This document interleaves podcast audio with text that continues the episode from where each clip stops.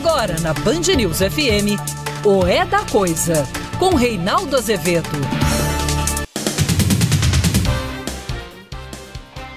Boa noite, são 18 horas e 1 minuto no horário de Brasília. Começa agora para todo o Brasil mais uma edição de O É da Coisa. E se a coisa parecer confusa, meu filho, vem para cá que a gente se confunde. Milhões de pessoas acompanham o programa pelo DAI, mas você pode fazer também pelas redes sociais, sempre Rádio Band News FM ou no aplicativo Band Rádios. Perdeu, vai à minha página na internet, www.reinaldozevedo.com.br. Você encontra lá o programa, ou então na nossa página na rádio. Tá com pressa, Reinaldo Azevedo? Sim, porque tem tanta coisa, mas tanta coisa, tanta coisa, tanta coisa, que depois a gente não dá conta, porque eu também falo demais e tal, mas é necessário falar coisas importantes. Boa noite, Vólio Mene. Boa noite. Boa noite, Bruno Capozzi. Boa noite, Reinaldo. E aí, tá gostando, Bruno Capozzi? Muito, muito, muito bem É, recebido por todos é. aqui, pelos ouvintes também, muito carinhosos sempre. Você viu? Né? Estão gostando de você. Né? Muito obrigado. O não deixe patrulhar as suas camisas. Hoje você veio com uma mais discreta, É. que o povo fica enchendo o seu saco. Né? Faça É, eu- como o Reinaldo Azevedo. Não tenha medo das suas camisas. Hoje eu também estou discreto, mas geralmente não tenho medo. Seu vestuário me preciso- inspira, tio Rei. É preciso usar camisas sem medo de ser feliz. Porque depois esses invejosos ficam falando da nossa ousadia estética. É isso aí. Exato. Augustão, prepara aí o texto do juiz que liberou aquela pequena porção de droga para consumo. né? Que nós vamos falar também. Olha, tem muita coisa, né? Tem muita coisa. Hoje, de qualquer modo, é um dia importante. A gente precisa saber quem é que está rezando para ele. Hoje é dia de São Judas Tadeu, que é o santo das causas impossíveis. né? Eu até mandei, não sei se já está lá com os meninos, são Judas Tadeu, é, ele é um dos apóstolos na Santa Ceia. Está aí o São Ah, Judas apareceu. Tadeu, imagem conhecida, e ele está na Santa Ceia. Né? Olha lá, é o Judas Tadeu, número 10 ali da Santa Camisa Ceia. 10. É, o camisa 10. Não confundir com o Iscariotes, que é o 12, que está moitado ali, ó. Logo aqui à esquerda, que você está vendo no vídeo, né? Quem está acompanhando pela internet, tá moitadinho ali, né? Safadão. Isso segundo a lógica cristã, né? Enfim. Olha, o, eu tenho tratado a miúde. Gosta do gosta? A miúde é bom, né? É bom. Eu tenho tratado aqui com frequência, regularmente, né, da relação das Forças Armadas com o governo Bolsonaro. E é claro que já apareceu babaca para dizer, ah, o Reinaldo ficava dando palestra no clube militar, agora fica falando mal dos militares. Né? Eu adoro gente que fica apontando. Eu, eu- eu sou um homem que tem as suas contradições, como todos os outros, claro. Né? Tem as minhas, não tenho dúvida. Mas eu não gosto que fiquem chamando de contraditório o que não é. eu sempre achei e acho e defendo que as Forças Armadas fiquem longe do poder. Aliás, quando eu dava palestra no clube militar, eu defendia justamente isso. Forças Armadas servem ao Estado, não servem ao governo.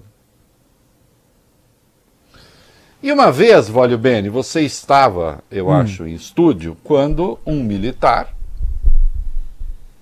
porta-voz então do Bolsonaro, citou um livro para defender o controle objetivo das Forças Armadas. O Soldado do Estado cultural. do Samuel Huntington. E eu lembrei então ao Rego Barros, o general em questão, que a leitura que ele fez desse livro estava errada a meu juízo. Porque ele falava justamente é, que ele defendia ali o chamado controle objetivo das Forças Armadas, como Huntington defende no livro. Livro que até então descobri, só eu e ele tínhamos lido. Mas eu li, né? Está na internet, inclusive disponível, se vocês quiserem. Porque o controle objetivo das Forças Armadas de que trata o Huntington prega justamente que os militares não se confundam com o poder civil. Ele é muito específico no particular, nem disputem verba com o poder civil. Não se metam com o poder civil. Não importa o governo, claro, cumpridas as regras da Constituição. O contrário disso é o chamado controle subjetivo, que é quando os militares se metem com a política. E por alguma razão, o Rego Barros, tentando demonstrar que os militares não estão interferindo no governo, e estão, constituem a base do governo. Ele disse: Ah, temos o controle objetivo. Eu disse: Não, no controle objetivo, os militares não estariam onde estão, nem Vossa Excelência, que à época era um militar da ativa, depois ele passou para a reserva. Diga-se em favor do Rego Barros, que é uma pessoa alhana, culta, inteligente, agradável, de bom trato com a imprensa, que fez a coisa correta, tentou fazer cafés da manhã regulares com a imprensa, que é, os, a extrema-direita chama imprensa tradicional, né? ou que a extrema-direita chama de extrema imprensa, como a dizer que nós temos lado e tal, todo mundo extrema esquerda, esses idiotas. É, e aí esses cafés foram suspensos, né? Às vezes dá um problema ou outro, porque o Bolsonaro é quem é e fala o que fala. Mas a culpa não é do café da manhã nem do general. e se trocou aquilo por aquela conversa mole às portas do palácio, que virou uma fonte geradora de crises. Até que o Bolsonaro decidiu parar com aquilo durante um tempo e a crise política deu uma mainada. Agora ele voltou. Né?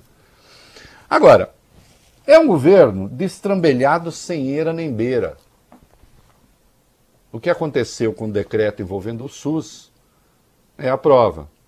Nós vamos falar daqui a pouco. Né? Foi suspenso, vocês já estão aí né, com a mais Sim. nova informação, certamente. Uhum. Muito bem. O Rego Barros escreveu um artigo para o Correio Brasiliense. Né? O título do texto é uma expressão em latim. Memento mori. Momento cultural. E está sendo traduzido erradinho pela imprensa. Ah, só você falando isso. Não, tem latinista me ouvindo essa altura, vai saber que eu estou certo. Se você for procurar em dicionário de latim memento, você não acha. Você acha a expressão memento mori, porque virou uma expressão conhecida, memento mori, memento mori. É, mas você vai no dicionário de latim, uhum. aqui, ó. Tem até aquele filme, né? Amnésia, que foi traduzido Isso. Aqui. Você vai no dicionário de latim, que tá aqui, é, Reinaldo? É que eu botei uma capa, porque ele é muito velho, para não esculhambar meu dicionário, né? É, ah, não, não é esse dicionário. Pé, cacete, peguei o dicionário errado. Acontece. Tá, esse aqui, esse aqui ó. Não é latim, latim português, português. Do Francisco Torrinha. Né? Se você procurar aqui a palavra memento, você não acha. Porque, e, e não acha nada que pareça isso. Porque, na verdade, é um verbo, memento. Memine, memine, memine, memine. Que dá nessa conjugação, é uma variante que é uma espécie de um imperativo no futuro. Hein? É, esse, esse memento uh, não quer dizer lembre-se da morte, lembre-se de que vai morrer, porque isso seria só assim um convite à humildade. É empregado também com esse sentido. Mas a coisa é muito mais séria. É uma advertência isso. Ele carrega uma advertência, uma espécie de previsão seria mais ou menos o seguinte: você ainda vai se lembrar de que é mortal. Entenderam a diferença? Né? Uma coisa é, lembre-se de que você é mortal. Seja humilde, seja. Uhum. Não. Traz uma advertência para o futuro. Ele tem um sentido futuro. Você vai se lembrar de que é mortal. Fique certo. Entendeu, entendeu a diferença, vai bem? Uhum. Dizendo assim, olha, oh. tu vai quebrar a cara. É bem assim, é o ó. Ó, ó. Não é? Advertência. Se você fosse botar uma entonação, você não diria assim, atenção para um momento aqui da entonação. Você não diria aconselhando a pessoa, pegando na mão dela e dizendo memento mori. Né? Um convite convite à humildade. Não. Isso aqui você diria assim: ó, oh, memento mori. Você ainda vai se lembrar de que é mortal. Tu vai quebrar a cara. Tá sendo arrogante demais. Agora aqui eu já estou fazendo variações. Né? Porque senão o idiota que entende o pé da letra fala, procurei, não achei em lugar nenhum que falava romeno. Não, isso, isso não tem. Eu estou fazendo agora uma interpretação.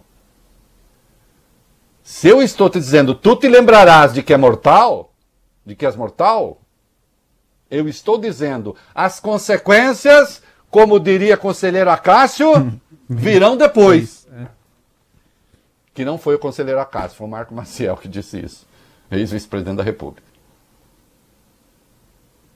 E é isso que o general, que foi porta-voz do Bolsonaro, está dizendo, né? Sem citar diretamente o nome do presidente, Rego Barros diz que o poder inebria, corrompe e destrói. Hum, né? Diz mais.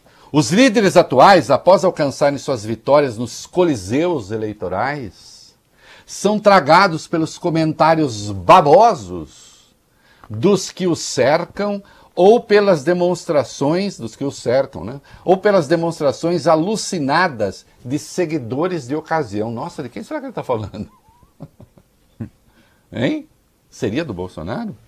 Outro trecho do artigo. A população, como árbitro supremo da atividade política, será obrigada a demarcar um rio Rubicão, hum, cuja ilegal transposição por um governante piromaníaco será rigorosamente punida pela sociedade. Aqui tem o rio Rubicão, um rio de Roma, e segundo a regra da República Romana. Momento cultural. Era, olha, olha quanto simbolismo tem na fala desse general. Era proibido a qualquer um atravessar o rio Rubicão com tropas porque isso era considerado uma ameaça à república. Então, quando se diz atravessar o Rubicão, quer dizer, você passar um limite que não deve ser ultrapassado. Quem ultrapassou o limite? E tem até uma frase famosa: Alia jacta est. A sorte está lançada. A rigor, os dados estão lançados. A sorte está lançada. Júlio César. Júlio César atravessou o Rubicão liderando tropa.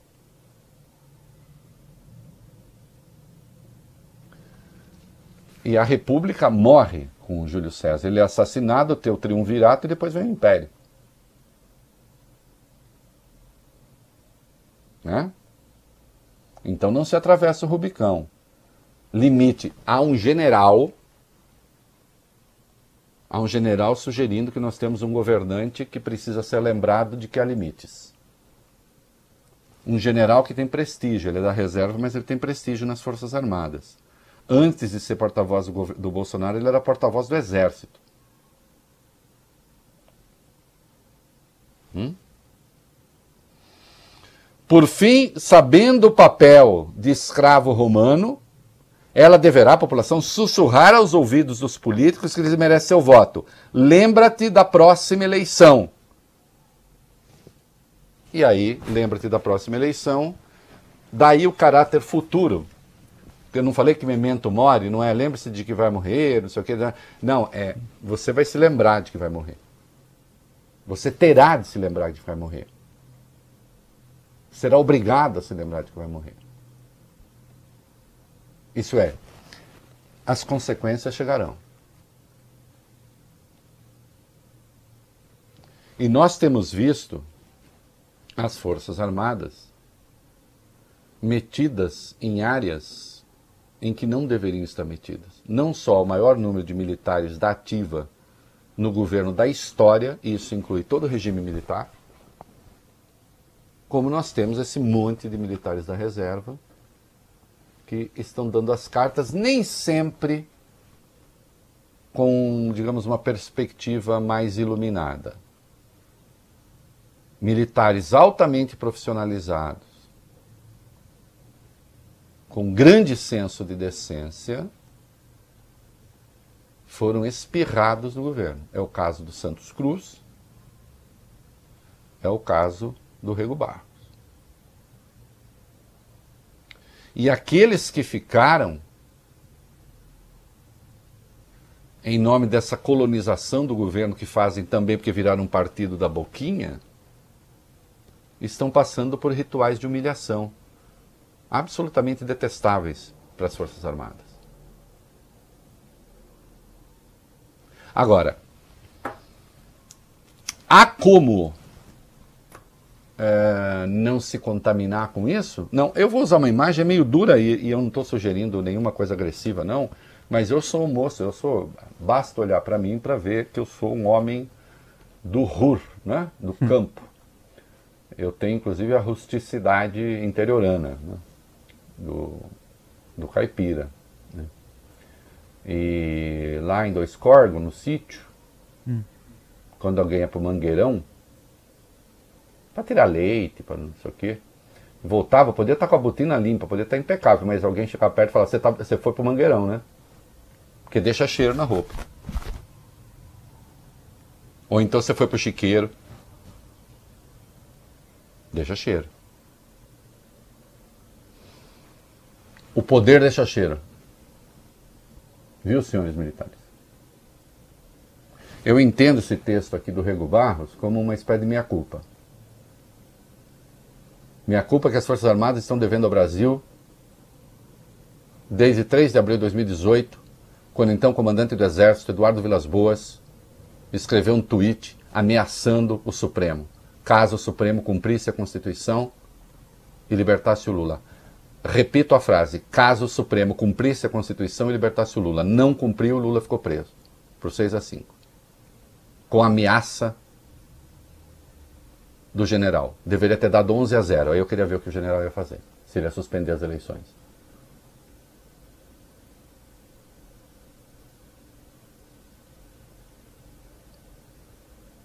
Agora está aqui. Comprometido com o governo, sem ele nem beira. Ah, mas não sei quanto da população prova. E daí? Não me obriguem aqui a lembrar a aprovação de governantes absolutamente detestáveis que conduziram seus respectivos países ao caos.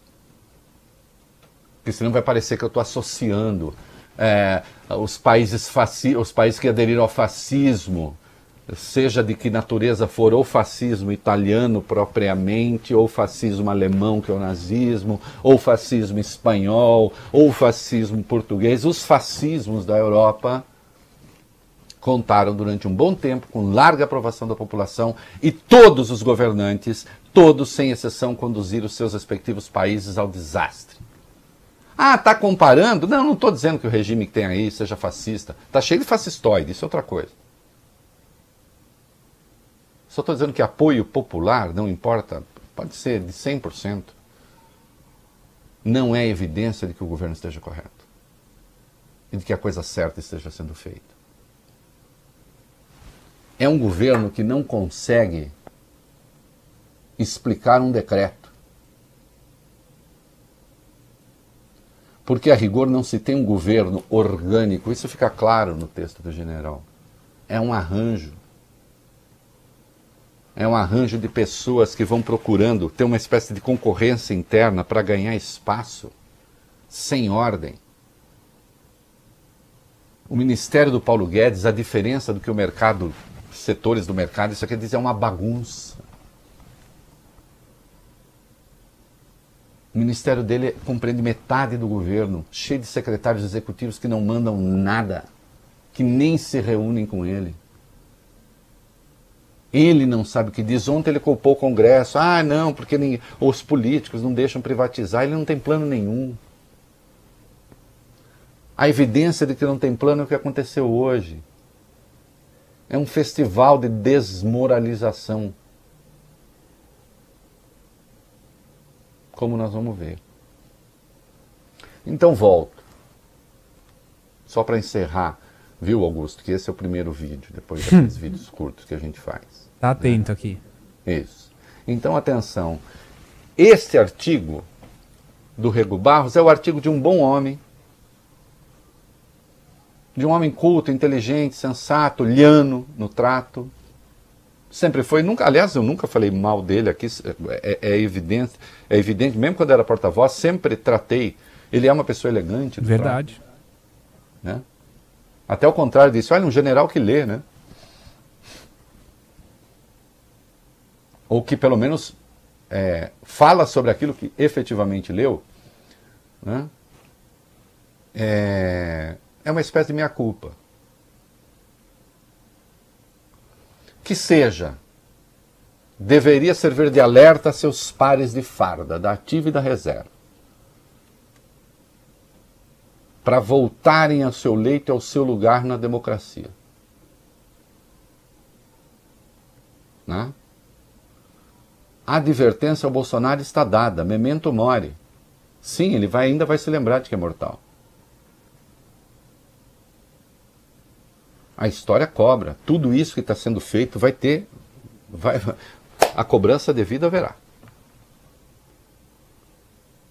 Lembre-se de que a história também se move um pouco por uma palavrinha alemã que se chama Zeitgeist. Né? É o espírito do tempo. Hoje tem um espírito do tempo que é, é mais ou menos é, permeável a essas brutalidades que ele vocaliza. Mas isso é de tal sorte ineficaz, absurdo e burro que isso não dura. Né? A própria sobrevivência do sistema fará com que isso não dure e aplicará suas punições. E seria de todo conveniente que as Forças Armadas, como forças do Estado, segundo dispõe Samuel Huntington, o livro citado pelo general e comentado por mim naquele dia, achou, como diriam os franceses, a quente, né, na hora, voltassem ao seu lugar. Né? As democracias põem fardas em alguns homens do povo para que eles cuidem da segurança. Mas eles continuam a ser homens do povo e o poder é essencialmente civil. E não se pode atravessar o Rubicão. Certo? Eita, beleza. Tá que, que aconteceu? Qual é a Aí o governo resolveu ter uma ideia de fazer Sim. um decreto para o BS e tal. Mas vamos, vamos começar. Uh, vamos fazer o seguinte: vamos começar pela notícia mais quente. O decreto Sim. já acabou, já não vai ter mais. Acabou. acabou. Depois a gente conta uma historinha dele. Vai lá. É, o governo federal decidiu cancelar, anular o decreto que autorizava o estudo sobre a inclusão de unidades básicas de saúde, as UBSs, no programa de parcerias de investimento. Esse texto foi publicado ontem, Reinaldo, gerou uma reação negativa por parte tanto de especialistas quanto de entidades de saúde que temem uma privatização no setor, uma vez que as UBSs são consideradas a porta de entrada do SUS. As informações serão publicadas ainda hoje numa edição extra do Diário Oficial da União, cancelando esse decreto. Decreto número 10.530 foi assinado pelo presidente Jair Bolsonaro e pelo ministro da Economia, Paulo Guedes. O Ministério da Saúde teria ficado de fora disso, Reinaldo. E isso gerou um mal-estar. O Ministério da Saúde de fora significa que o que resta de técnicos da saúde ali simplesmente não foi ouvida. Né? Os técnicos não foram ouvidos. Ninguém sabe nada. Boa parte dos escândalos da saúde que estão sendo investigados aí estão sendo investigados justamente por essas entidades picaretas que brincam de fazer parceria, na verdade. E na verdade, e, e muitas vezes são organizações criminosas que se associam a políticos. Ah, você é contra a parceria? Você é contra? Eu não sou contra nada.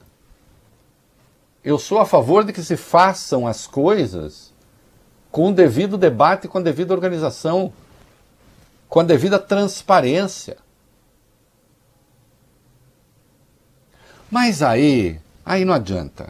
É, eu sei que ele acha que eu pego no pé dele, especialmente depois que ele resolveu falar que a Disney está cheia de empregadas domésticas, capaz. Né? Uhum. É, mas aí é o Paulo Guedes. Né? O Paulo Guedes, eu vou dizer o seguinte: se ele tivesse a altura física da arrogância dele, ele seria o colosso de Rhodes. Ah, vai falar da altura dele agora que ele é Não, não é isso que eu estou dizendo. Não estou não tô falando. Tem, tem, gente baixinha excepcional, não é isso. Assim como alta, assim como vários, não é isso. Não, só estou dizendo que se ele tivesse a altura correspondente à arrogância, ele seria o colosso de Rhodes. E ele não é. Obviamente. Então aí, fica. Se a gente tentar mapear quem foi que teve a ideia, é impossível saber. É impossível saber. Quais foram as críticas, ou capazes, as medidas? Reinaldo, o presidente do Conselho Nacional de Saúde, Fernando Pigato, disse que via na medida uma privatização dos postos de saúde. O ex-ministro Luiz Henrique Mandetta também se manifestou e reclamou da falta de transparência. Segundo ele, sem explicar do que se trata, era um tiro no escuro. Ministro da Saúde no governo Lula, José Gomes Temporão, classificou o decreto como um disparate total. É, fale um pouquinho do Congresso, você mesmo, o Congresso me reagiu.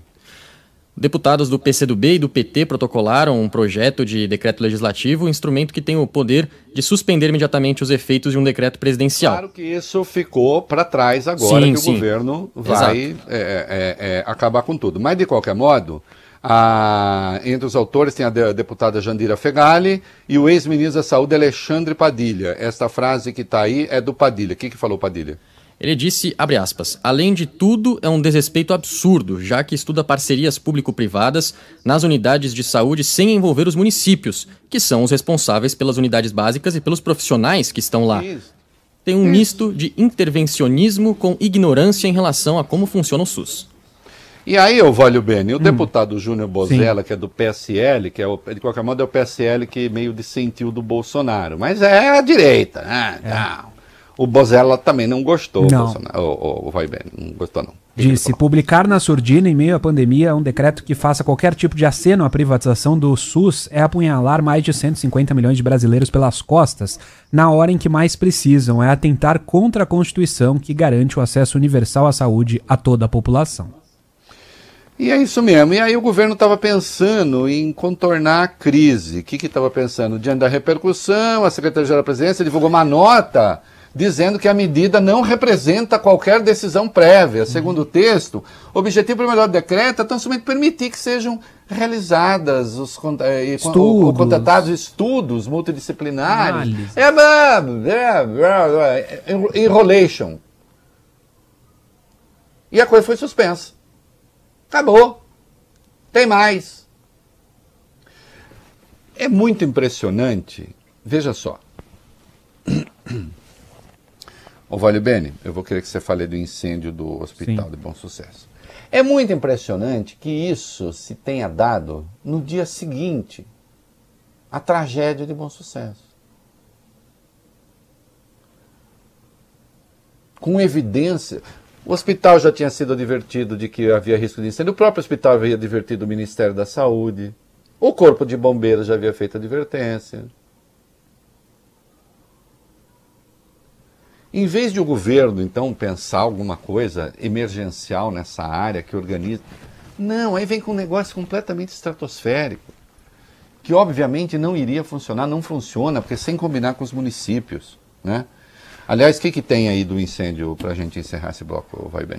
Sim, o Hospital Federal de Bom Sucesso, esse incêndio no Rio de Janeiro, o Ministério da Saúde sabia dos riscos no local, pelo menos desde abril do ano passado. A pasta teve acesso a um relatório feito por engenheiros que constatava diversos problemas na estrutura de combate a incêndios nesse centro médico. Nenhuma atitude foi tomada. Lembrando que teve ainda aquele incêndio do Hospital Badim, que devia aumentar o alerta. Né? O número de vítimas do incêndio de ontem subiu para três e todos os pacientes da unidade serão transferidos. É, lá no caso no hospital privado, agora esse é. aqui é o hospital público, que alertou o Ministério da Saúde, estava tudo lá com eles.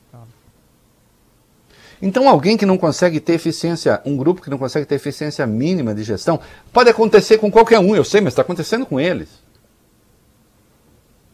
Aí vem com esse negócio. Típico de quem não sabe para onde vai. Né? A gente está com material aí para dar daqui a pouquinho na edição São Paulo sobre a questão do, da, das drogas e da libertação Sim. da bandidagem e da prisão. Então, atenção, você ouviu, nós vamos agora para o noticiário local, você que está fora de São Paulo, fica aí com o noticiário da sua região. Nós continuamos com É da Coisa, nas redes sociais, aplicativo, é, em São Paulo. E você que se interessou por esse caso de São Paulo, muito interessante, né? Pessoas presas aí com cento e tantos quilos de maconha uhum. foram liberadas, né?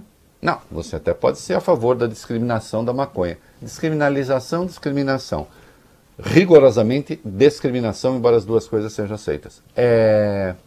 Mas não é disso que se trata, nós estamos falando de outra coisa. Existe uma lei. E é da lei que nós vamos falar, porque até agora eu não ouvi falarem ainda a coisa certa a respeito. Aí lá. Muito bem, estamos de volta. Ah, meu Deus, quanto tempo temos aí? Quatro minutos. Vamos lá.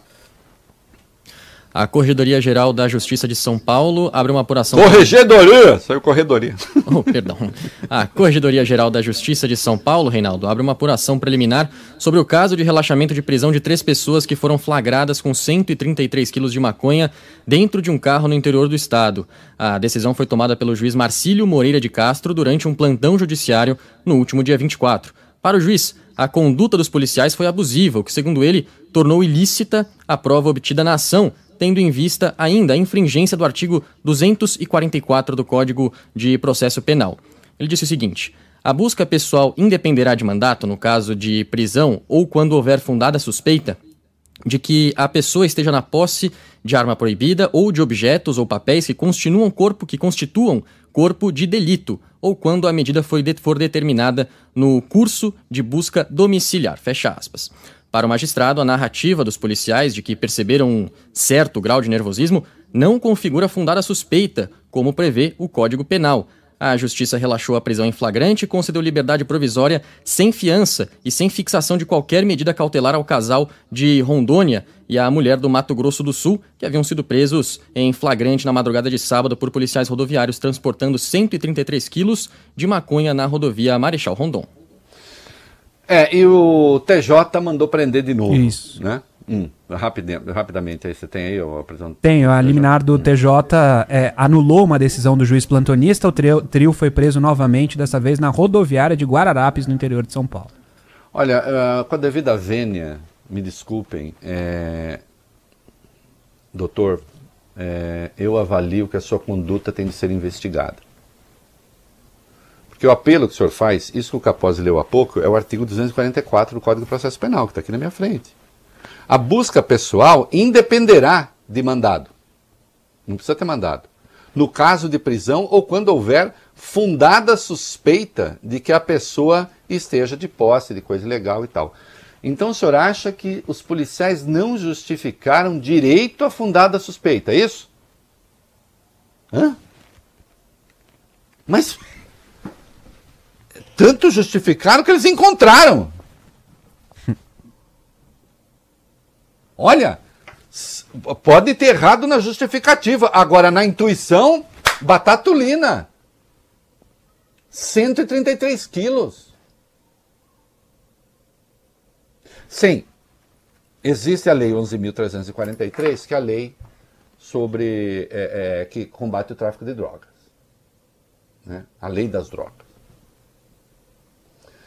Pouca gente sabe que não existe uma quantidade de droga que caracterize tráfico. Pouca gente sabe também que esta lei não prevê a punição automática para consumidor. Na verdade, se o juiz entender que há tráfico, ele pode aplicar, ele pode mandar prender. Em princípio, se for consumo, não. Pode ir lá procurar na lei. A medidas socioeducativas, etc. Agora, vem cá. O juiz em tela, como é o nome dele? Marcílio Moreira de Castro. O Marcílio Moreira de Castro. Você tem alguma dúvida de que 133 quilos de maconha seja tráfico? Mesmo não havendo a quantidade definida? É, eram quatro pessoas no carro? Três. É, Iam o quê? Iam, eles iam fumar 133 ah, quilos de maconha? Bom, a Corregedoria de Justiça de São Paulo abriu investigação e acho que tem de investigar mesmo. Eu nunca vi uma aplicação tão torta da lei. E a leitura que Vossa Excelência fez do artigo 244 do Código de Processo Penal, não do Código Penal, é das coisas mais exóticas que já passaram por estes olhos que nunca se cansam. Né? O lugar dessas pessoas, obviamente, é a cadeia. Deveria ter sido dado flagrante por tráfico de droga, evidente, escancarado. E o juiz tem de se explicar, naturalmente. Quando menos que se lhe peça uma exegese da leitura do artigo 244 do Código de Processo Penal, dizendo que os policiais foram arbitrários ao intuir que havia tráfico ali. Ainda que tivessem sido, o tráfico estava ali. Né? E nada impede que a polícia pare um carro e proceda a uma investigação. Né? Carro não é domicílio, senhor. Lembra disso? É isso aí. Muito bem, estamos de volta e, e agora vamos. É, alguns anos depois daquele, da, da revolta da vacina, é, a gente tem aí coisas sobre vacina, aqueles que não querem vacina, fazer o que, é obrigatório, não.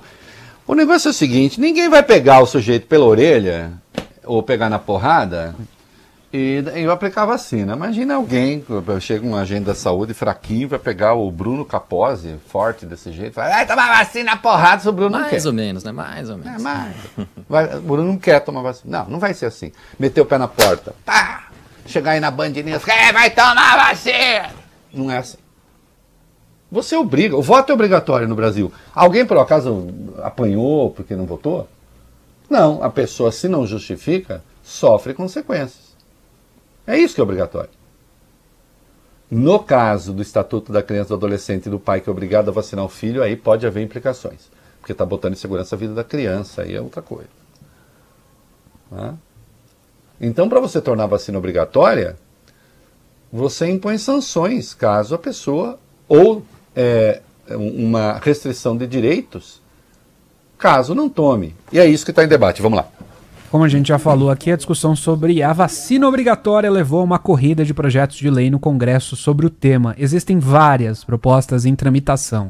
O deputado Aécio Neves, do PSDB, apresentou o projeto de lei 5040, que prevê as mesmas punições sofridas pelos cidadãos que não votam nas eleições, como você falou agora há pouco, e aqueles que não justificam a falta a quem se recusar a tomar a vacina essa é a proposta do deputado Aécio Neves. Entre as possíveis punições estão a proibição de inscrição em concursos públicos e de matrícula em universidades federais. Quem decide não votar também é impedido de obter passaporte e de participar de licitações, Reinaldo. Eu sou absolutamente favorável ao projeto. Eu acho que as mesmas punições para quem não vota têm de ser aplicadas e, e, e, com medidas adicionais ainda, porque aqui o cara não tira o passaporte se não tiver o testado de vacina. Eu sou favorável que se carimbe no passaporte se vacinou ou não dos passaportes que já existem, para que os países para onde esses caras queiram ir saibam que a pessoa não se vacinou e está entrando lá e pode estar tá levando patógeno junto. Pronto. Vamos ver se vacina ou não. Ai, que restrição de direito. Pode, vai, meu filho, vai morar numa caverna. Hum? É uma alternativa. De novo, coloque a sua saúde em risco, não coloque a dos outros. Já a deputada Carla Zambelli, o Luiz Felipe de Orleans e Bragança, este auto-intitulado príncipe, eles querem um projeto de lei que puna o funcionário público, é, que obrigar alguém a se submeter com risco de vida a tratamento médico. Quem que obriga alguém com risco de vida a se submeter a tratamento médico? Risco de morte cerebral, Carla Zambelli, corre quem fica ao seu lado. Simbolicamente falando, né? Se é que você me entende. Do grupo Fêmen, as feministas radicais. Ai, nunca fui. Tava com camiseta, tava com uniforme, se deixou fotografar junto, mas nunca foi. Do grupo Fêmen, a, esta, a este monumento antivacina. Que evolução formidável. Não. Vamos ver com o passar do tempo que outra coisa você será quando não houver mais bolsonarismo. O que será que você vai virar? Hein? Ah, e o PT? O PL 4.992, protocolado em 21 de outubro pelos deputados federais Gleisi Hoffmann e Enio Verri, do PT do Paraná, vai na direção oposta, Reinaldo. O projeto estabelece normas relativas à notificação compulsória de doenças e inclui no Programa Nacional de Imunizações a vacina contra o coronavírus, que deverá ser de caráter obrigatório. Na justificativa, os parlamentares dizem que a imunização contra o coronavírus é fundamental para que a grande parte da população possa ficar imune à doença. É, exatamente. E aí não tem jeito. E de novo, agora, você não tem uma lei que obriga se você não tiver uma pena consequente, né? Aí tem que ter alguma coisa. O que a propósito do Aécio faz é falar assim, olha, você está sujeito a isso aqui. Hoje é muito fácil justificar a ausência numa votação e tal. É, no caso da vacina tem que ser mais difícil. Tem que ter uma justificativa médica, sim, porque haverá certamente pessoas que não poderão tomar vacina.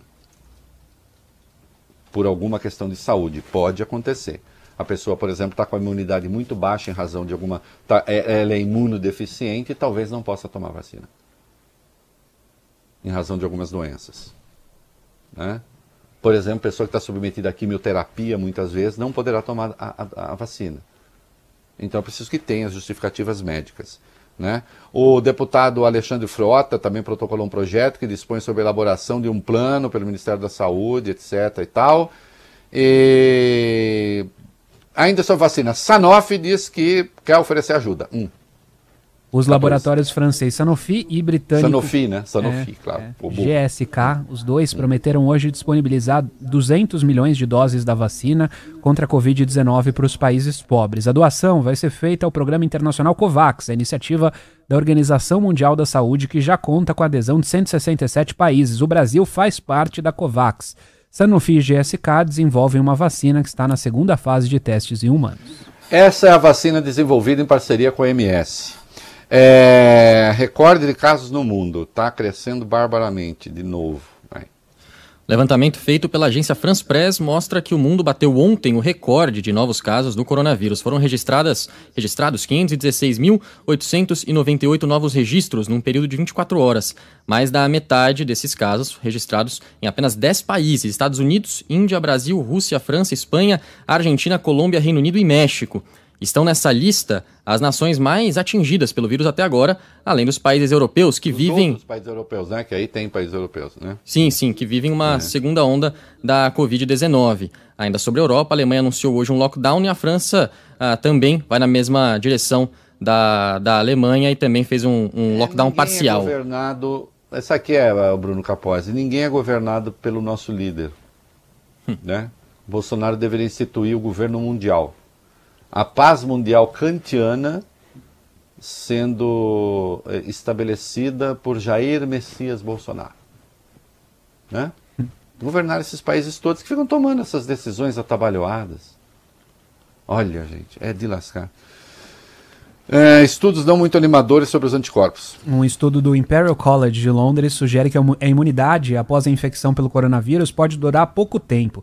Os cientistas observaram que os anticorpos que agem contra o vírus diminuíram rapidamente na população britânica em um período inferior a três meses. Os pesquisadores analisaram os níveis de anticorpos de 365 mil pessoas na Inglaterra depois da primeira onda no país. Testes realizados entre 20 de junho e 28 de setembro por meio de exames de sangue mostraram que a prevalência de anticorpos caiu de quase 6 para 4,4% nesse período. Alguns especialistas ouvidos pelo jornal Folha de São Paulo criticaram esse estudo, primeiro pela baixa sensibilidade dos testes feitos e segundo pela amostragem aleatória de participantes, o que teria influenciado os resultados. É, eu também achei um pouco estranho. Agora, de qualquer modo, tudo caminha para que a vacina tenha de ter mais uma dose e, eventualmente, se estava lendo alguns estudos aí, é, a vacinação contra coronavírus não será, é, ela vai ter, por enquanto, ela deve ser, ter de ser feita de, periodicamente. Não vai ser assim uma vacinação e você está imunizado para sempre. Né? Se for o caso, terá de haver doses de reforço né, da vacina. Que seja, enfim, né? Fazer o quê? É... Olha, ainda sobre. Teve conversa sobre nova Constituição. O Mourão disse que não, não tem nada a ver, não é preciso, a OAB também não. Bom, nós já falamos isso aqui, é uma tolice sem tamanho, né, impensada é, do deputado Ricardo Barros, né, líder do governo na Câmara. É, ninguém está pedindo isso, ninguém está querendo isso, isso absolutamente não se justifica. É, agora, grave mesmo, é, ô meninada, grave hum. mesmo é o que a Bloomberg disse sobre o Brasil. Aí é grave. Vamos lá. Depois da matéria do New York Times ontem, o Brasil foi parar também no site da Bloomberg. O texto faz um alerta e diz que os investidores se rebelaram aqui no país. De acordo com a Bloomberg, o ritmo de alta do endividamento aqui do país está assustando todo mundo e o Brasil estaria dando sinais sinistros, Reinaldo. A Bloomberg perguntou o seguinte para alguns especialistas: O Brasil vai afundar na crise financeira? Um dos entrevistados pela reportagem foi o ex-presidente do Banco Central, Armínio Fraga, e para ele, um desastre completo é agora uma possibilidade muito real.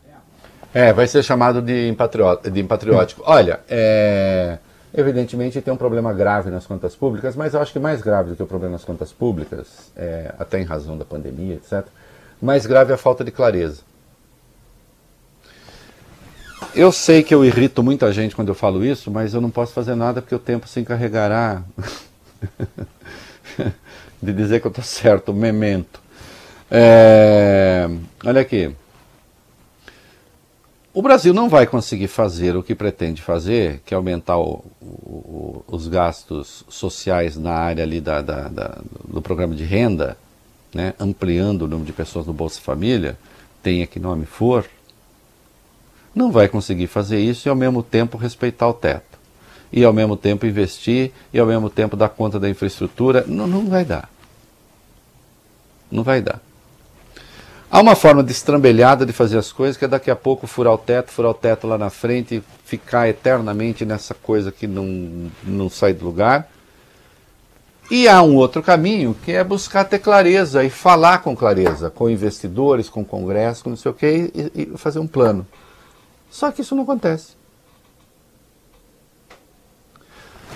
Pior do que dizer que vai fazer isso ou aquilo que o mercado pode não gostar é a incerteza de não saber o que será feito.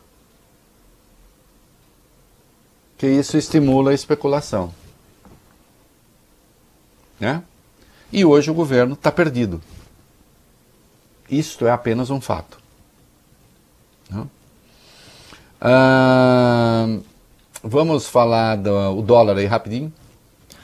Reinaldo, as eleições nos Estados Unidos, a segunda onda da Covid-19 na Europa e a expectativa pela reunião do Copom, que já anunciou, inclusive, a, a taxa Selic em 2% ao ano, o menor patamar da série histórica, e foi por unanimidade a decisão do Copom apenas registrando. Fez com que o dólar batesse hoje a casa dos 5,79. Foi a cotação mais alta desde o dia 18 de maio. Diante desse cenário, desse movimento, o Banco Central atuou e fez um leilão da moeda americana e ela baixou para 5,73 mais ou menos. Na bolsa, o cenário é de perdas intensas. Pouco após a abertura, o índice Bovespa caía 2,28% aos 97.330 pontos. A bolsa operou em baixa durante toda a quarta-feira, Reinaldo. Dólar é. fechou a 5,76. 5,76. O que a gente tem aí é o que a gente tem aí é uma evidência, né, de que as pessoas não estão entendendo direito. Só para deixar claro, a decisão do Copom, me falem com mais detalhes aí, tá, tem a notícia aí, né? Sim, o Comitê de Política Pronto. Monetária do Banco Central decidiu manter a taxa básica de juros da economia brasileira, a taxa Selic, em 2% ao ano, Selic fixada em 2% é, ao ano na reunião de agosto, foi o menor patamar da série histórica e depois foi mantida no mesmo patamar dia 16 de setembro e agora novamente nessa reunião, agora em outubro. Só indica uma coisa, sinal nós temos aí uma, uma alta importante da inflação, sobretudo de alimentos, o governo está apostando que isso, por enquanto, é sazonal e, e, e circunscrito é. à questão dos alimentos. Agora, infelizmente, isso não quer dizer que os pobres não sejam severamente punidos, né? Porque é a inflação de alimento. No, tá mês, no mês passado, a inflação somou 0,64%, maior nível para o mês desde 2003. Isso. Até esperado, em razão de que veio da crise. Agora precisa ver o comportamento nos próximos meses. É, molecada, é isso aí. Nós vamos fazer uma outra paralisação. Daqui a pouco estamos de volta. Quatro, vai, bem? Isso. Olha, o tio tem orgulho de algumas coisas que fez na vida? Não muitas, mas algumas. Hum. O, eu não sei se o computador do Vólio Bene, se eu der a, a, o, o, o, Você consegue botar coisa do seu computador no sim, ar? Sim, as músicas. Então põe aí um título, uh, é, enquanto o Capozzi lê a notícia. Uh, o título é o seguinte: blog, põe blog Reinaldo Azevedo. STF retoma o julgamento do financiamento de empresas a campanhas. Hum. Aí pode usar a palavra transparência e crime organizado também, se você quiser. Para hum. ver se você cai na matéria que eu quero que você mostre. Cuja data é 16 de setembro de 2015. 16 de setembro de 2015. Lê para mim a notícia aí que abre é, essa, esse bloco, o Capozzi. Reinaldo, a Polícia Civil de São Paulo investiga a possível atuação do PCC, o primeiro comando da capital, nas eleições municipais. De acordo com o jornal Estado de São Paulo, já há relatos de ameaças nas regiões de Campinas e da Baixada Santista. Os criminosos estariam ameaçando candidatos e proibindo que eles façam campanha nas comunidades em que, que eles controlam, dando prioridade para os candidatos patrocinados pela própria organização. Outra possibilidade de investigação é de candidatos que teriam contratado o serviço do PCC contra rivais. A Polícia Federal também está investigando, Vale Beni, o uso de dinheiro do crime organizado no financiamento de campanha em todo o país. A informação é do delegado Elvis Seco, que coordena essas atividades. Né? E, em especial, é investigado o Partido Republicanos, do Celso Russomano. O prefeito de Embu das Artes, Ney Santos, e o vice-prefeito de Arujá, Márcio Oliveira, ambos da legenda, foram investigados por suspeitas de envolvimento com o PCC. Você achou aí a matéria, Valben? Eu encontrei, mandei pro Caio, que está comandando lá o nosso hum. switcher, ele está colocando nesse exato momento, já estou vendo aqui. O tio Rei escreveu em 2015, tem uma outra data ali que é 2020, que é a data da, é, uma outra data que é a migração do meu, do, do meu blog para o UOL. O texto original é de setembro de 2015. Tá ali, 16 E o tio Rei escreveu: STF retoma o julgamento do financiamento de empresas a campanhas, entre a transparência e a eleição exposta ao crime organizado. E eu estava criticando duramente, critiquei duramente é, o, o, ministro Barroso, que foi um defensor é, da, do fim do financiamento público à campanha. E eu disse o seguinte: o fim do financiamento público, uh, privado à campanha vai ter financiamento público.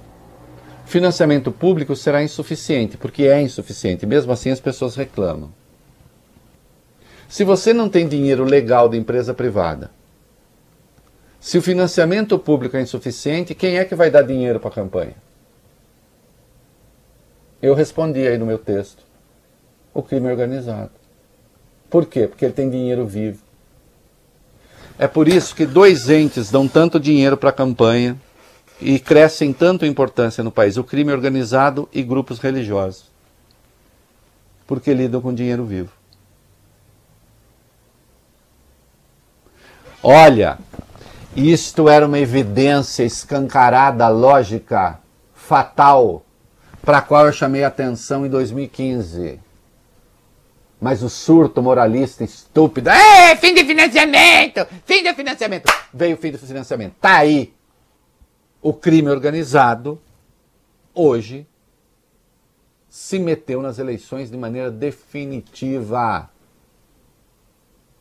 E olha que já chegou a câmaras de vereadores, Assembleia, Congresso. E se continuar como está, vai haver uma colombianização do país, aquela Colômbia antiga, do tempo do Pablo Escobar. nós temos que, muito depressa, fazer com que volte o financiamento privado, que seja na forma, por exemplo, de, que existe nos Estados Unidos dos comitês de doação, que depois doam para os partidos.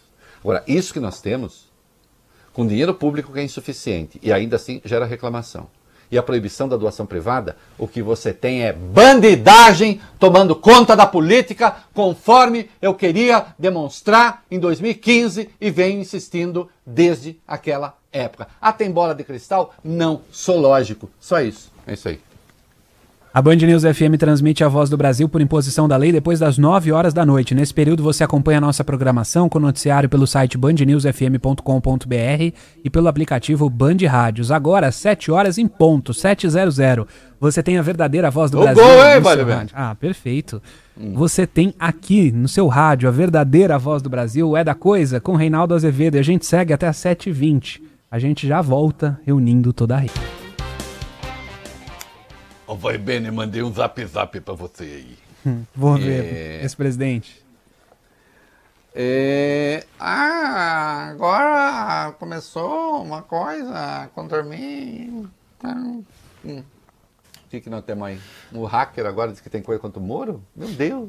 É, Reinaldo, o hacker Thiago Eliezer dos Santos, apontado como um dos líderes do grupo que atuou na invasão do aplicativo Telegram, do telefone celular do ex-ministro Sérgio Moro, de procuradores da Lava Jato e de outras autoridades públicas, guardou um acervo de conversas inéditas envolvendo integrantes da Operação Lava Jato, para tentar aí fechar um acordo, vai tentar fechar um acordo de delação premiada na investigação da Operação Spoofing, Reinaldo. Segundo as investigações, Tiago Eliezer orientava Walter Delgatti Neto em técnicas de informática usadas para invadir o aplicativo Telegram de autoridades públicas. Ele era chamado de professor, como no seriado La Casa de Papel. Por isso, Eliezer foi considerado coautor dos delitos cometidos pelo grupo e foi denunciado pelo Ministério Público Federal ah, por participação em crimes como a interceptação ilegal de conversas telefônicas e invasão de dispositivo informático alheio.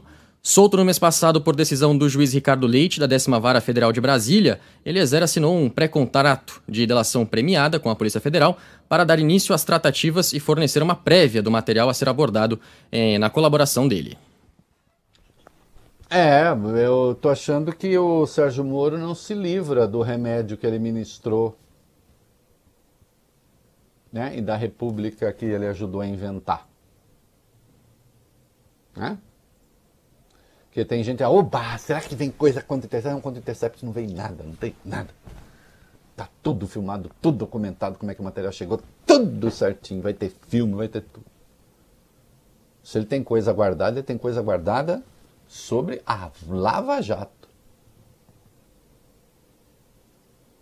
Que não passou nem para Intercept, pelo visto. No caso de ter sido esse grupo que passou. Olha, eu intuo, viu, Vale Bene? É intuição. Que tem tanta coisa que ainda vai ver público sobre a Lava Jato. Né? Aceitarei pedidos de desculpas. De alguns, de outros não quero nem. Não quero nem que chegue perto, porque é a lógica do, de quem foi para a estrebaria, pro, entendeu? Que foi para o chiqueiro, né? Vai estar fedendo demais, não quero. Hã? Mas que vai ter uma coisa assim, a volta do cipó de aroeira no lombo de quem mandou dar, ah, eu acho que vai. Né? Outra coisa, ontem eu falei aqui da governadora de Santa Catarina, aquela que quando indagada se é o que ela pensa das ideias do pai negacionista, do pai que nega o holocausto, aí ela disse, ah, eu sou uma pessoa de família, mantenho a harmonia familiar, mas sou contra regimes autoritários e tal. Eu lembro que o governador de Santa Catarina, o Carlos Moisés, é, foi deposto numa coisa que lembra assim um pouco os processos de Moscou, os processos em Berlim na década de 30. Assim como o Witzel foi deposto no Rio de Janeiro pelo STJ sem ter lei para isso. Né? No caso do Carlos Moisés, por enquanto, foi lá um troço que ele teria dado aumento para os procuradores, não sei o quê, sei lá. Né? Que de qualquer modo a justiça mandou dar. A coisa mais ilegal, estranha que eu já vi. E tem uma notícia a respeito. A Polícia Federal está falando uma coisa a respeito. Vamos lá. Atenção, eu nunca nem falei com esse senhor, nem sei quem ele é. Tá?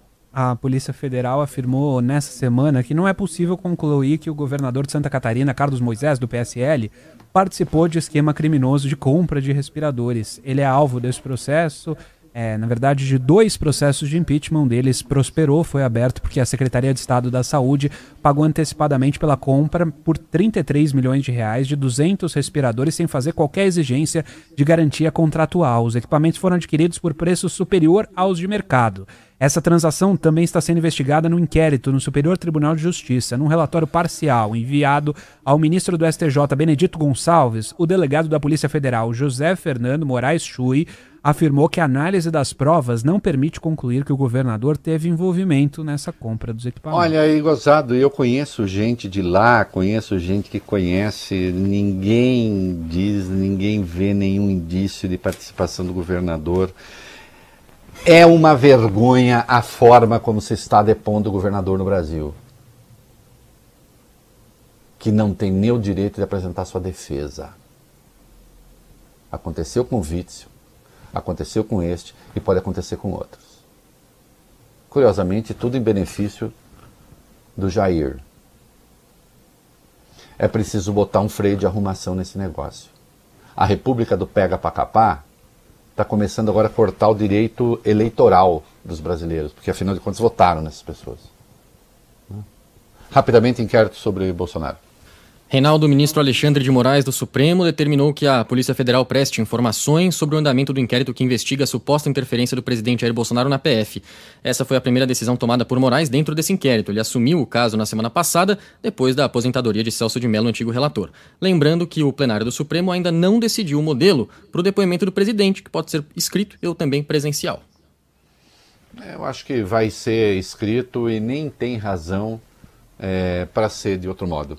A defesa do Flávio agora está acontecendo a Receita. É, a defesa, os advogados acionaram a Procuradoria-Geral da República para pedir apuração sobre supostas irregularidades cometidas por servidores da Receita Federal nas investigações. Os advogados tentam reunir elementos para pedir anulação de inquéritos envolvendo Fabrício Queiroz e o esquema do peculato. A velha luta do Flávio apelando a todos os recursos que o bolsonarismo disse que jamais apelaria para tentar se livrar é, da investigação, né? E também uma investigação que uma hora tem que chegar ao fim, né? Chegar ao fim que eu digo é, apresenta, vai apresentar denúncia ou não vai? Ou nós vamos ficar cozinhando galo eternamente, né? É, mudando um pouquinho, um pouquinho de uma nota sobre o mundo importante. Lá vai um troglodita, um dos trogloditas do mundo, que é o, o, chefão da Turquia, porque já não é mais nem presidente, primeiro-ministro, nada. Ah. Revista francesa Charlie Hebdo, Reinaldo, publicou uma charge do presidente da Turquia, Recep Tayyip Erdogan, na edição que começou a circular hoje. A caricatura retrata o presidente turco sentado em uma poltrona de cueca com uma lata na mão, levantando a roupa de uma mulher que está com um véu. Na imagem, Erdogan está com a língua de fora e fala o profeta, enquanto a mulher está sorrindo. No alto está escrito: No privado, ele é muito divertido. A reação dos turcos foi imediata. Erdogan chamou o periódico de canalha e o governo do país disse que vai tomar todas as medidas legais e diplomáticas necessárias. A França e a Turquia vivem um clima de tensão nos últimos dias, com Erdogan pedindo um boicote a produtos franceses e ofendendo até o presidente Emmanuel Macron. Olha aqui, eu não tenho é, nenhuma simpatia por esse tipo de charge. Aliás, eu não gosto das charges do Charles Hebdo. Não uhum. gosto. Acho agressivas, desnecessárias. É... Agora, que se saiba, o islamismo não permite que se retrate o profeta. Sim. O Maomé. E o que o jornal está fazendo é uma provocação para Erdogan. Quando Erdogan reclama que ele próprio está sendo objeto de uma charge, ele está dizendo: Maomé sou eu. Que é um pouco a cara dele, né? É um truculento. É isso aí, comercial.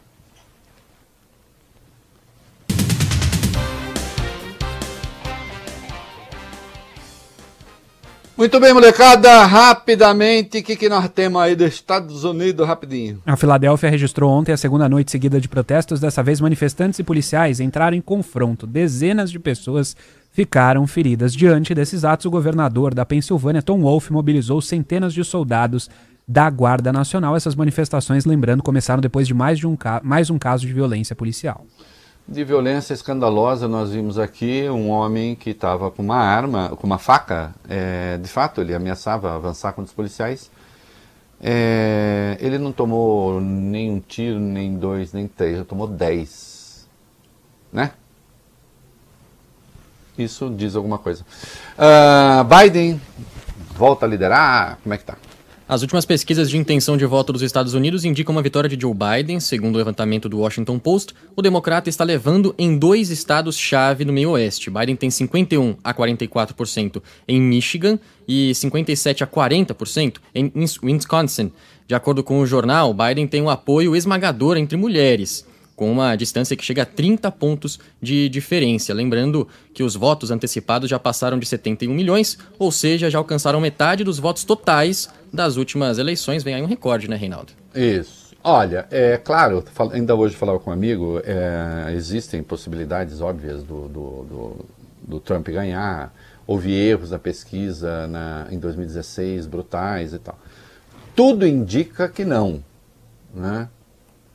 E este comentarista torce ardentemente para que não, né? para que aquele senhor seja aposentado e espero responda na justiça por algumas de suas escolhas. É isso aí. Quanto tempo eu tenho, Vale Bene? Três minutos. Três minutos é apenas para você ouvir, mas não deixe de ouvir, eu estou obcecado por ele. Amar pelos Dois, do Salvador Sobral, português, hoje o maior cantor do mundo. Esse programa também gosta de arte e quer que você se interesse por ela. Alguém perguntar por mim, diz que vivi para te amar. Antes de ti, só existi cansado e sem nada para dar. Meu bem, ouve as minhas preces, peço que regresses, que me voltes a querer.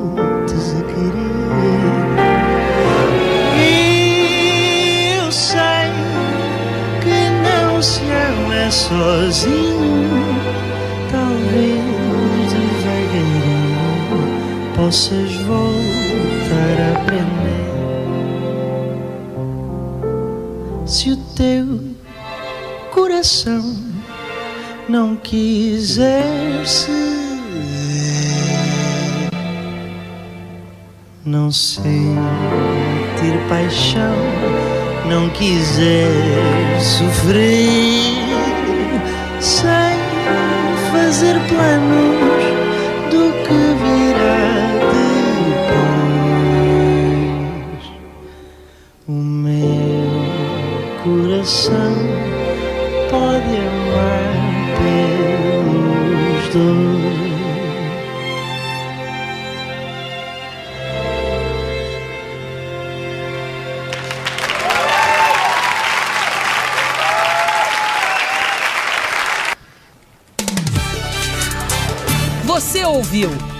Você ouviu o É da Coisa na Band News FM.